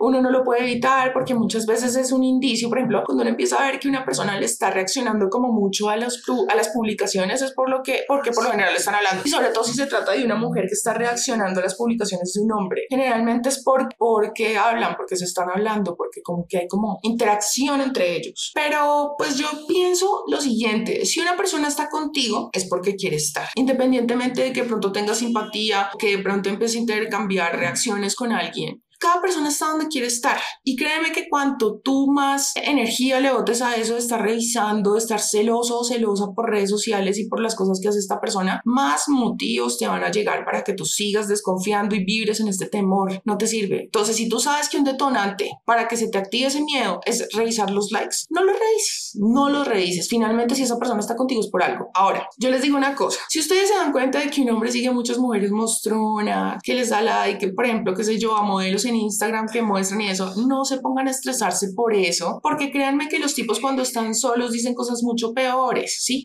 Entonces, un man que no le gusta ver culos, que no le gusta ver tetas, que no le gusta ver piernas, esa vaina no existe. Por muy enamorado que esté, un man siempre va a ir a ver culos y tetas y, o de pronto no necesariamente buscar, pero si se le aparece por ahí, pues se va a quedar viendo. Y en Instagram eso abunda. Entonces, ir de pronto a, a la parte de sugerencias de Instagram es garantía de que te vas a encontrar con una cantidad de viejas de cuerpos divinos y pues hasta uno las ve. Entonces no sufran por eso porque es que es como por instinto que un man mira, pero ya, o sea, es como cuando tú por instinto de mujer te quedas viendo el maquillaje así no pretendas comprarlo, tú te quedas viéndolo. Así mismo les pasa a ellos, es como porque eso les llama la atención visualmente y ellos son seres muy visuales. Y en cuanto a los celos de las redes sociales que tiene todo que ver con esto que te acabo de decir, deja de mirar y de revisar las cosas y de ir a atormentar. A, atormentarte, irte de stalker en las, eh, a mirar a ver qué digamos, si tú ves que una nena le está reaccionando mucho, entonces te vas a husmear el perfil a ver quién es, a ver qué. Ay, no, no, te pongas a competir porque inmediatamente tú vas y haces eso, entras inmediatamente en esa energía de compito por esta persona y lo pones jerárquicamente en un nivel superior al tuyo y empiezas a hacer una cantidad de cosas en automático e inconscientemente para ganarte la aprobación de esa persona porque ya lo pusiste de premio. No lo hagas. Tú confía en que tú eres una persona que tiene lo suficiente para que alguien se quede contigo, para que te quiera, te respete y te valore. Si esa persona persona traiciona tu confianza, al que pierdes él o ella. Pero tú no entres en este juego de vibrar bajo y de llenarte de más temores revisando a ver en qué anda y yo lo voy a husmear y yo... No, suéltalo, suelta. Si yo tengo una amiga de años, pero en este último ya siento que no me hace bien verla. No aporta ya nada bueno en mi vida, quizás siempre fue así, pero no me daba cuenta porque yo igual vibraba muy bajo. No sé cómo dejarle de hablar, pues dejándole de hablar. Mira, a mí me pasó algo muy similar. Yo tenía una amiga, este, con la que de pronto en algún momento de la vida pues coincidimos por el tema del trabajo y en ese momento pues las dos estábamos pasando por una situación compleja sentimentalmente hablando. Entonces ella estuvo a mi lado en un momento muy difícil de mi vida que realmente como que marcó una antes y un después y yo pienso que en la vida de ella lo que ella estaba viviendo también. Entonces eso nos unió mucho. Sin embargo, yo notaba que ella era una persona como muy parásito de esas personas que siempre están dispuestas a recibir y que incluso exigen, pero no están dispuestas a dar. Son de esas personas que hacen comentarios hirientes, que de pronto buscan por debajearte, con esos comportamientos narcisistas de parasitar, de hacer comentarios hirientes para quitarte la, autoestima, eh, de decirte lo que tienes que hacer, de ser una persona manda más. En fin, al final yo dije, no solamente no tengo nada en común con esta persona, porque la verdad es que nuestras conversaciones no era que fueran muy extensas, precisamente por eso, porque no teníamos mucha afinidad. Y aparte de eso, pues porque yo notaba la envidia de la nena, entre otras muchas cosas. Entonces yo digo, pero ¿para qué fucking sigue uno en eso? Si uno se quiere, no debe seguir con este tipo de relaciones, de, de sí, de interacciones con personas que uno sabe que a la larga no. Entonces por ahí empieza el amor propio, fíjate, por dejar atrás personas que no te aportan, que tú sabes que lejos de, de sumarte te restan. Pues sí, que embarrada y todo, pero pues déjale de hablar, la vas, la vas sacando de a pocos, vas tomando distancia. ¿Qué podemos hacer? Si al aplicar la ley de la atracción es necesario dedicarle unos minutos al día y hacerlo a diario o es mejor hacerlo un número determinado de veces? Pues mira, un momento que es súper efectivo para hacer eh, estas visualizaciones y aplicar la ley de la atracción es en ese momento en el cual tú no estás completamente despierto ni completamente dormido. En ese estado en el cual dormitas Sí, que no, estás como en el limbo. Justo en ese momento de no mente, en ese espacio en el que hay entre un pensamiento y el otro, en el cual la mente consciente no puede entrar de parlanchina a decirte, eso no puede ser, usted está visualizando eso, eso no, no, si se acuerda la otra vez que tal cosa y tal otra. Sí, o sea, la mente empieza a cuestionarte una cantidad de cosas, pero ¿cómo lo va a lograr? Pero a ver, ¿de dónde? Si usted no tiene trabajo. Por ejemplo, sí. Entonces, cuando la mente consciente no puede estar ahí refutándote y saboteando lo que tú quieres hacer, en, en ese momento en el que tú dormitas, ahí todos los días, digamos, mm, un momento que se presta mucho y que es ideal es cuando, por ejemplo, estamos, ponemos el despertador. Entonces, eh, por ejemplo, sabemos que nos tenemos que levantar a las 6 y lo pusimos 5 y 50. Entonces, en esos 10 minutos que yo apago el coso y digo, no, voy a programar la alarma 10 minutos después, en ese pedacito eso es ideal para hacer este, este ejercicio de visualización y de la ley de la atracción, porque ahí es donde uno está como que no estoy completamente dormido porque sé que me tengo que levantar y tengo ese pendiente ahí de fondo, de background. Y por otro lado, eh, estoy no completamente despierto porque igual estoy adormilado porque venía a dormir, ¿sí? Entonces, ese momento ideal para aplicar esto y sí, yo recomiendo que sea diario. Cuanto más seguido tú lo hagas y cuanto más eh, intensa sea la emoción que le imprimas a esta visualización, más efectividad va a tener y más rápido vas a visualizar y además más elevas tu vibración y entonces eso te manifiesta no solamente eso que tú quieres lograr, sino muchas otras cosas porque te pone a vibrar alto. ¿Cómo soltar y dejar de esperar a alguien que te dejó? Entendiendo por qué ya no estás con esa persona Muchas veces cuando uno no entiende por qué se terminó la relación, es difícil cerrar, es muy difícil y yo lo sé. Pero entonces, mm, lo cierto es que esa persona se desapareció y no volvió. Entonces, que su ausencia no sea solamente física, sino también mental y emocional, porque muchas veces la persona ya se fue, pero no somos nosotros los que no la dejamos ir. Para dejar ir a esta persona, te recomiendo que escribir en un papel los motivos por los cuales es mejor que se haya ido. ¿Por qué? Pues porque una persona que hace eso es tenaz porque no te sientes pisando en terreno firme, es una persona que no suele terminar sus relaciones de una manera correcta, que no se le dio nada el saber que tú tenías sentimientos, que lo querías o la querías y aún así se fue. Y pensar que quien pierde es esa persona, porque tú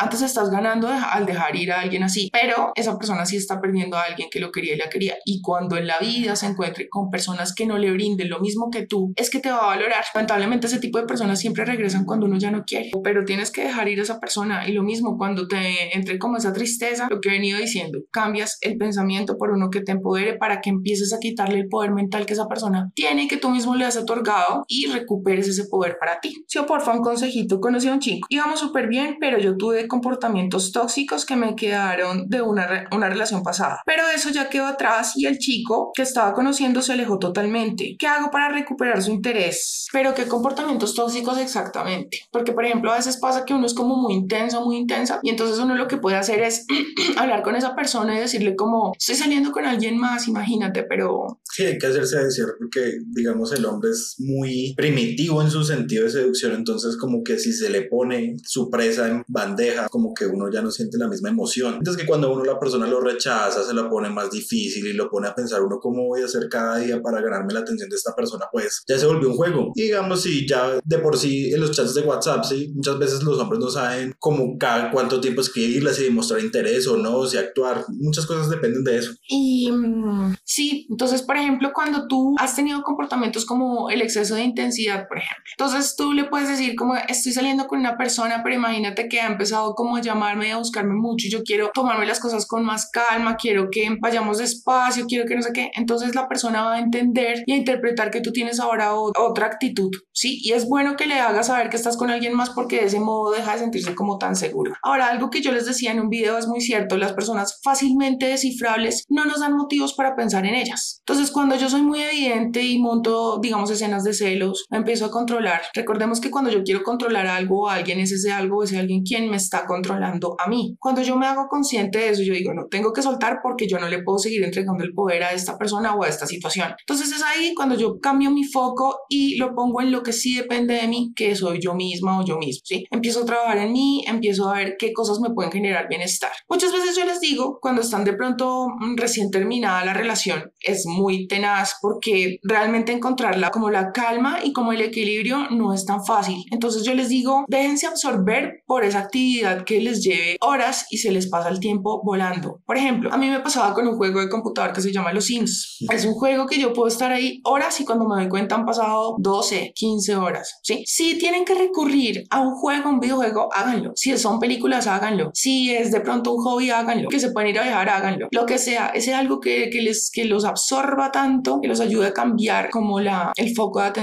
y pensar en otra cosa. Y así en automático, como los, la mente tiende a repetir los pensamientos que tuve ayer y antes de ayer y, y el día anterior. Entonces, si por ejemplo yo hoy empiezo a, a insertar nuevos pensamientos, entonces mañana mi mente ya los va a volver a traer y pasado mañana aún más y va cambiando unos por otros, unos por otros. Por ejemplo, cuando tú te veas tentado a caer otra vez en estas conductas tóxicas, cambia eh, el foco de atención porque recuerda que si quieres controlar algo o alguien, es esa persona que te controla y entonces le estás otorgando el poder y eso no te conviene, ni con amigos, ni con jefes, ni con padres, ni con nada, con ninguna persona. El foco debe estar puesto en mí porque solamente yo puedo cambiar lo que está en mis manos, pero el comportamiento de otra persona se sale completamente de mis manos. ¿Para qué me voy yo a amargar y a estresar? Por algo que no está en mis manos. Yo no puedo hacer que esa persona haga o deje de hacer lo que yo quiera. Entonces, lo mejor que yo puedo hacer es soltar para de pronto evidenciar o, o hacer que esa persona cambie la percepción que yo tengo es cambiar, cambiar, cambiar yo misma, volver a llamar su atención. Generalmente cuando se trata de un hombre, pues un cambio físico, una novedad física ayuda muchísimo. Que me cambie el look, que me voy a vestir como jamás en la vida me ha visto, ¿sí? Que él siempre, siempre me ha visto deportiva, de tenis, pues me voy a poner tacones y un vestido, que lo que sea, ¿sí? Visualmente y pues obviamente también conductualmente, pero lo más importante es la energía. Una vez tú cambias el foco de querer, no, yo quiero que esta persona vuelva, tengo que lograr que esa persona piense de mí otra cosa, tengo que cambiar la percepción que esa persona tiene de mí, no, la mejor manera es cambiar realmente. Y cuando las cosas se hacen, se dicen solas. Créeme, tú eleva la vibración y verás que esa persona regresa o si no una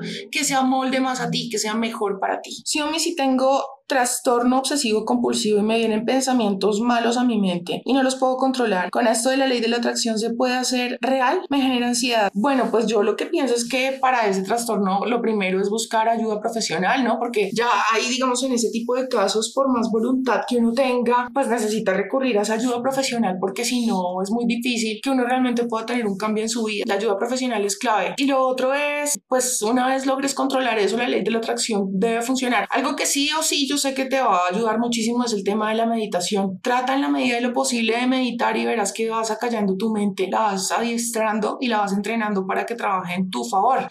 Eso sería lo, lo único que podría decirte que en ese estado de meditación trates de hacer los ejercicios de visualización de la ley de la atracción, pero muy importante, muy, muy importante que, que busques ayuda profesional para lidiar con esto, ¿no? Mm, digamos, una catarsis muy buena que puedes manejar para la ansiedad, eh, lo de anotar, me parece que si tienes esos pensamientos negativos, como tú dices, anota esos pensamientos negativos, coges esa hoja y después vas y la quemas y te liberas de toda esa vaina, como para intentar sacar algo de eso al menos mientras consigues la ayuda. Aquí hay algo que dice Mateo Huertas Rodríguez que es completamente cierto sí, las emociones son contagiosas. Claro que sí, ¿saben por qué? Porque según veíamos la ley de la vibración la vez pasada, dicen que, por ejemplo, uno cuando respira está liberando átomos y cuando, pues obviamente cada persona está liberando su vibración cada vez que exhala. Y entonces cuando yo inhalo, estoy inhalando la vibración de las personas que estén a mi alrededor y esas personas a su vez la mía. Entonces las emociones, claro que son contagiosas porque al, aspirar atómicamente otra persona, esa vibración está entrando en mí. Por eso es que es tan importante ir al lugares de altísima vibración como bosques, como ríos, como playas, porque la vibración es altísima y si tú respiras profundamente te vas a llenar de esa vibración y atómicamente te estás llenando de todo eso, de esa energía y empiezas a vibrar en eso mismo. Si a mí el chico que me gusta me dice que yo le intereso, que quiere ir despacio,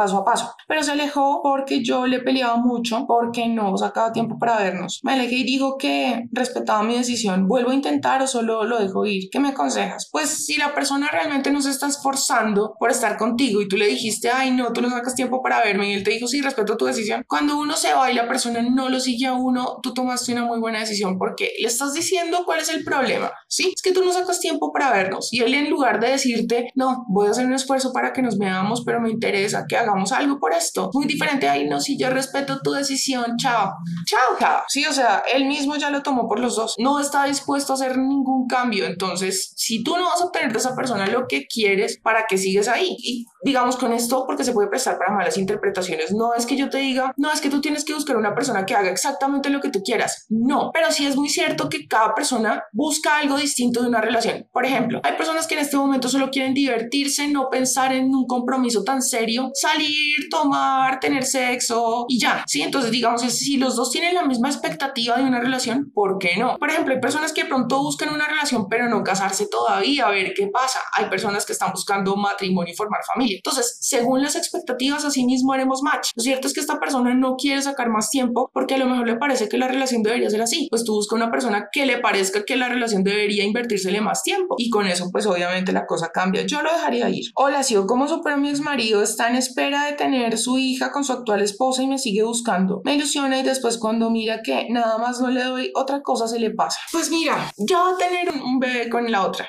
¿Sí? Tú crees que tú te mereces eso. Es tu ex, por algo no está contigo, por eso, por algo es tu ex del pasado. No le permitas hacer ese escape, como esa entretención, porque me parece que el tipo solo te está tomando como eso, una aventura. Sí, o sea, como, y más que eso, me parece a mí que lo que no quiere es perder poder sobre ti, porque los hombres tienden a ser muy territoriales. Entonces, digamos, si tienen una nueva mujer, no quieren igual perder el poder que tienen sobre la otra, por el motivo que sea un man rara vez termina sus relaciones del todo. Muy rara vez es más que todas las mujeres las que tenemos que poner el coto porque por ellos, mientras uno se lo siga aguantando, ellos siguen ahí. Entonces, por tu misma salud mental, ya no le permitas más eso. Tal vez tienen hijos en común, ok, pero entonces cuando estén hablando, tú mm, digamos que lleva la conversación a que se hable lo estrictamente necesario y lo que les compete a los dos. No le des pie ni le permitas eh, como seguir hablándote de cosas que nada que ver, como volvamos o yo te quiero o lo que sea. No, tú misma dices que cuando tú no le sueltas nada, él pierde el interés, pues en algún momento se aburrirá. Y créeme cuando te digo que te está haciendo un favor. Muchas veces uno se queda en este tipo de juegos pensando que tal vez en algún momento esta persona va a regresar, pero créeme que ya este, este hombre está en un compromiso con esta mujer y ya se vuelve muy harto y ya las cosas se hacen muy complejas y yo le, no le botaría más energía a eso. Corta por lo sano. Si no tienes nada que te ata a esta persona, bloquealo de tu vida del todo. Si sí tienen cosas en común, hijos o lo que sea, pues lo estrictamente necesario y corta por lo sano cada vez que esa persona quiere hablarte de cosas que no tienen que ver con lo estrictamente necesario. Pensonéalo. Cuando yo estoy completamente consciente de mi capacidad y mi poder. Yo soy una persona que no se atormenta frente a cualquier dificultad. Eh, soy una persona que sabe que tiene con qué hacerle frente a las cosas. Tal vez si lloro, tal vez, pero no me hago en un vaso de agua. O sea, le hago la, la correspondiente catarsis a la emoción del momento, pero no me voy a ahogar y a ponerme a llorar por los rincones toda la vida y a lamentarme pues porque me quedo grande. No, es muy importante, yo se los he dicho muchas veces en estas emisiones y en los videos, que uno frente a las dificultades, frente a esas cosas que lo hacen poner mal, debe tener esa actitud de Goku. ¿Cómo así? Hay un tipo que pelea, puede decir que es el putas. Yo me quiero medir con ese tipo para saber en qué nivel estoy yo, porque si él es el más y yo me agarro con él, quiero saber qué tanto me, me patea para saber qué, yo en qué, en qué estoy, ¿sí? Qué tan malo, qué tan bien estoy. Asimismo, veámoslo como un reto, como un juego. Finalmente, esta no es la realidad, es un espejismo y la podemos modificar cambiando lo que tenemos en el inconsciente. Entonces, si yo me hago consciente de mi propio poder y capacidad, a mí ya no me va a volver a pasar eso, ¿sí? Ya eso, esa falta de ímpetu no, no será presente en mi vida. Muy importante saber por qué te sientes desempoderada, por qué crees que las cosas te pueden estar pareciendo más grandes de lo que son. Y entonces esto puede ser porque a lo largo de tu vida tus padres te han resuelto los conflictos, todos los problemas, tú recurres a uno de ellos, a una figura de autoridad para que te ayude, para que te consuele y de alguna manera te han solucionado la vida, te la han hecho muy fácil. Si esto es así, para que tú cambies como este automático, este piloto automático y esta creencia limitante, ponte retos. Y pueden ser retos bobos. Por ejemplo, tú eres súper floja para el agua fría. Hoy me pongo el reto de que me voy a bañar con agua fría para demostrarme que sí puedo y no me muero en el intento. Me voy a bañar con agua fría toda, ¿sí? Tú siempre dices, es que no, es que yo no puedo dejar el café, no lo puedo dejar, es que no lo puedo dejar. Entonces ponte el reto de sí, lo voy a dejar. Es que a mí me cuesta ir a hablar con desconocidos. Ve y les hablas. Retarse uno mismo cada día. Para que así mismo tú te convenzas de tu propio poder. Esa es una manera de convencerse del poder propio, del poder personal. Y como te digo, más allá de que uno demuestre, más allá de que esa persona se dé cuenta, las cosas realmente cambian cuando uno cambia sus vibraciones de las cosas distintas. Todo es mental. ¿Se acuerdan de la primera ley hermética? Todo es mente. La gran conciencia, todo es mental. Entonces, como es adentro, es afuera. Si yo empiezo a convencerme de mi poder y a incrementar esa convicción de poder que yo tengo y de capacidad, asimismo eso se va a proyectar en mi exterior sin yo hacer nada más. Ejercicios como los que te acabo de decir, que es que yo no soy capaz, por ejemplo, de tomarme más de un litro de agua al día. Sí, que sí, que sí, y me voy a mostrar que sí, que sí. Entonces, de esa manera, tu inconsciente se convence, tu mente inconsciente y la, y la inconsciente, las dos, eh, van a entender completamente que tú estás en un, incrementando tu poder y te vas a convencer de eso. Hola, ¿cómo dejar de compararme con los demás? Hay que aprender a lidiar con esa comparación porque eso ya es como involuntario, eso siempre va a pasar. Entonces uno tiene que aprender como a sobrellevar eso y aprender lo que dice Xiomara, que siempre hay que estar viendo como en qué nos podemos mejorar y cuáles son nuestros puntos débiles para acabar con ellos. Lo otro es que si tú te estás comparando es porque le das demasiada importancia a la opinión de los demás por encima de la tuya. Y mira que es muy importante uno hacer este ejercicio de sentarse y escribir qué es para mí el éxito, qué es para mí una persona admirable, qué es para mí la felicidad. ¿Por qué? Yo les he puesto este, este ejemplo en otras oportunidades. Por ejemplo, resulta que tú nunca en la vida le has dado importancia al carro con el carro que tiene la persona con la que sales, nunca. Pues resulta que tú conoces a una amiga y esa amiga sí le da importancia a eso. Entonces digamos que tú en automático, si no eres lo suficientemente consciente, empiezas a preocuparte por algo que antes ni te va ni te viene. Sí, o sea, que te valía huevo. Ahora, como tu amiga te metió en la cabeza que eso sí es importante, entonces tú empiezas a darle importancia a eso. Pero si tú previamente has hecho el ejercicio y tú dices, para mí la prioridad en una pareja es que esta persona sea respetuosa, que tenga ciclos cerrados, que no tenga vicios, que sea detallista, que sea atento, que me valore, que sea respetuoso. Es que cuando tú tienes muy claro, muy claras las características de la persona que quieres a tu lado, tú ya no dejas que alguien más venga y te meta ideas en la cabeza porque tú ya tienes muy claro y definido qué es lo importante. Cuando tú hagas esta lista de qué es lo importante, o sea, qué es lo que debe tener una persona, por ejemplo, admirable, tú vas a dejar de compararte con los demás porque vas a empezar a satisfacer tus propias expectativas en lugar de buscar satisfacer las expectativas de los demás. Porque cuando yo me estoy comparando es porque estoy diciendo algo tiene esa persona que me falta a mí o yo tengo algo que esa persona no tiene, pero si yo entro en estos juegos estoy vibrando súper, súper abajo. No te sirve y entonces escribe eh, cuál es esa versión de ti que quieres lograr y vas a ver que en automático tú empiezas a preocuparte por cumplir tus propias expectativas y dejas de estar pendiente de los demás. Yo voy a cumplir mis propias expectativas, voy a darle chulo a cada cosa que me proponga, a cada cosa que quiero lograr de mí y así pues eh, creo que en automático puedes dejar de compararte con los demás. Además, todas las personas tienen cosas buenas, cosas malas, tienen sus, cicatrices, tienen sus cruces, tienen ese, ese algo que no hablan con nadie, con, el, con lo cual batallan todos los días o han batallado toda su vida. Pero créeme, todos, todas las personas tienen su cuota de, de dicha y su cuota de amargura y todos tenemos que pasar por el proceso de aprendizaje. Tal vez unas personas vinieron a este mundo con un karma mejor que otra, pero lo que uno puede hacer es sembrar cosas buenas para tener un karma más bonito. Y listo, hacemos buenas siembras y ya.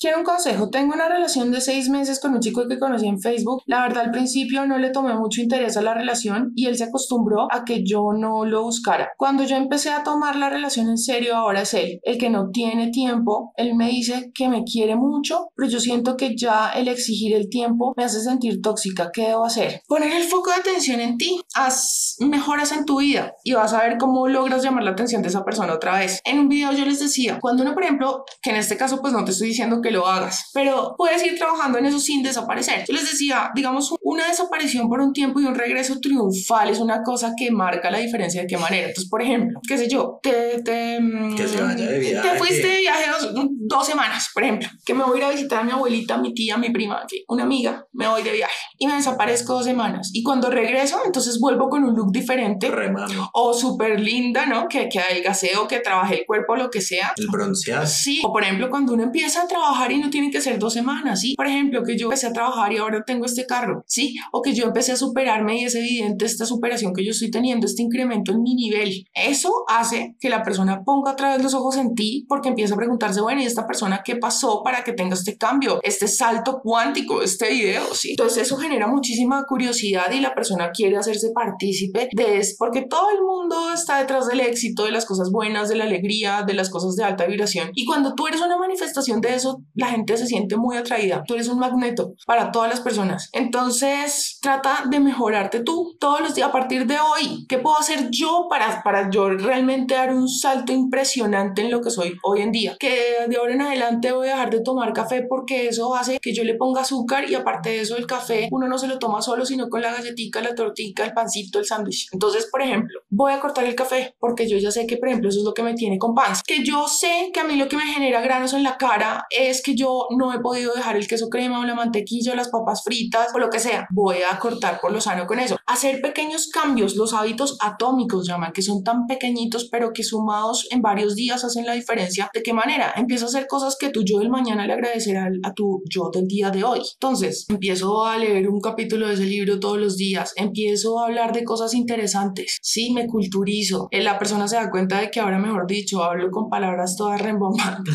cosas así, cosas que, que es que además que, además que, por ejemplo, hacer cosas que se salgan completamente de tu rutina, por ejemplo, salir con el cuento de que, por ejemplo, tú nunca sales o no te gusta bailar, Ay, me metí a una academia de baile, imagínate, o me metí a aprender taekwondo, ahora voy a aprender, ahora inglés o francés, o voy a hacer yoga, a clases, no sé, automovilismo, lo una que vaina así súper salida de, de todo. Aprendí a hacer sushi. Una vaina así completamente salida de lo normal que la persona dice, pero usted ahora con quién es que se la pasa, que, que anda haciendo esas vainas como tan raras. usted. y si por ejemplo pasa que siempre te ha visto deportiva, el día llegas así, un día das la sorpresa y estás así, o sea, que no sea por él, pero sí que te vea diferente con tu tacón, súper maquillada, súper pro, súper arreglada. O si por el contrario siempre estás muy, muy arreglada y él de pronto le gustan las chicas más deportivas, tú te puedes poner así como una pinta más deportiva, en fin. Digamos, algo que sirve el resto es como cuando las mujeres no toman cerveza y dicen, dame una cerveza. Eso los manes quedan como... Oiga, sí, usted cuando acá toma, ¿por qué? Sí, entonces eso también, ¿no? ¿Con quién ha hablado? Como el papá Matilda, ¿con quién ha hablado? y bueno, Uf, se nos pasó el tiempo volando. Pero pues les quiero agradecer muchísimo, muchísimo el haberme acompañado, el habernos acompañado el día de hoy, el habernos contado su vida, el tenernos la confianza para Sí. eso. Siempre, pues es un placer estar aquí con ustedes. Espero que les haya sido de utilidad. Gracias a ustedes por estar aquí. Les mando un beso grandote. Recuerden que la grabación, el audio de esta emisión sale en Spotify el día lunes. Por si ustedes quieren ir y oír el audio, tenerlo disponible para, no sé. También en el canal de YouTube. sí, Hermanos Villanueva, por ahí podrán también encontrar las repeticiones si les queda mucho más cómodo, pues en la plataforma YouTube. Y pues por ahora la repetición en vivo de este programa estará acá en Twitch, por si lo quieren ver, si se les perdió algo, si se les dañó la transmisión o algo así, tranquilos, acá está, ahí sale, solo es que lo revean, no se preocupen. Pues ya el lunes es la subida de la transmisión ya mucho más editada y concisa, específica, por así decirlo, un resumen. Entonces, pues muchísimas gracias por estar aquí. Los amamos muchísimo. Gracias por hacer esto una realidad tan bacana. Y nos vemos en el siguiente en vivo por este mismo canal a la misma hora. Todos los jueves a las 7 pm nos vemos por aquí. Un abrazote. ¡Chao!